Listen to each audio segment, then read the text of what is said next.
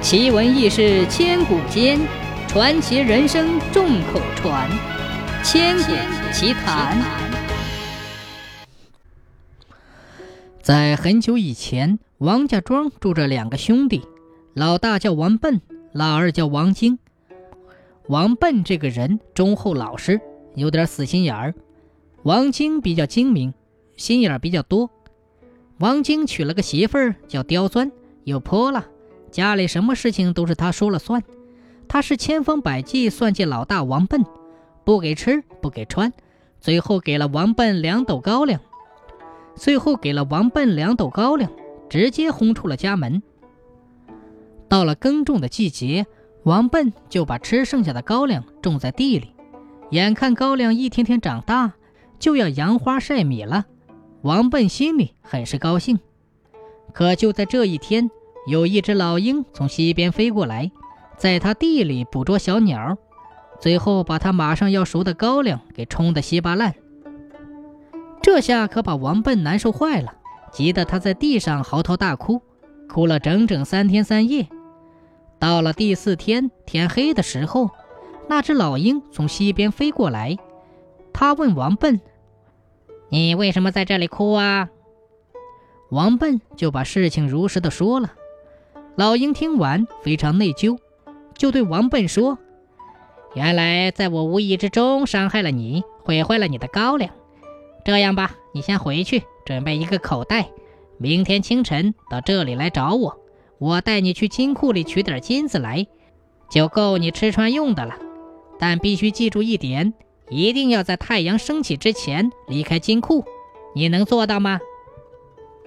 王笨说：“没问题。”然后就回去找了一个口袋，第二天一大早就来到了地里等着。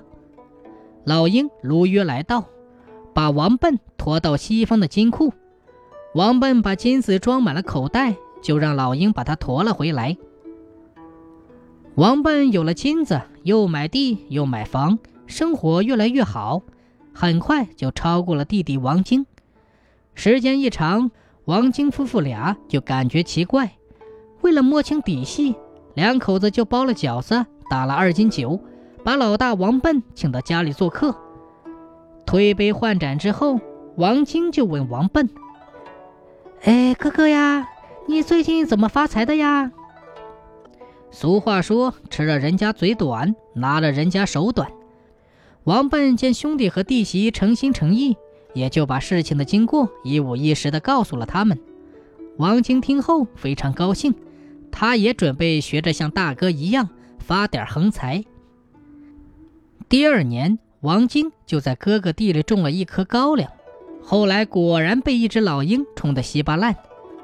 于是王晶也学着哥哥在地头上哭，甚至比哥哥哭得还伤心。第二天，那只老鹰就来了，同样带着他去取金子。王晶很是高兴。回家后，就让老婆专门给他缝了一只大大的口袋。隔天的清早，老鹰就驮着王晶去金库了。王晶一看，满眼都是黄澄澄的金子，看得他眼花缭乱，他就赶紧往口袋里装，最终终于把大口袋装满了。可惜的是，他怎么也背不起来，太重了。让他拿出来些吧，他又不舍得。所以只好拖着大口袋一点点往外挪。这个大金库有一个看门的，叫太阳神。太阳神一来，人就被照化了。老鹰看着王晶一点点挪，很是着急，一遍又一遍地催促他。可是他舍不得金子。最后，老鹰一生气就自己飞走了。没过多久，太阳神来了，这个王晶就被活活的照化了。真是应了那句话：“人为财死，鸟为食亡。”做人一定要引以为戒呀。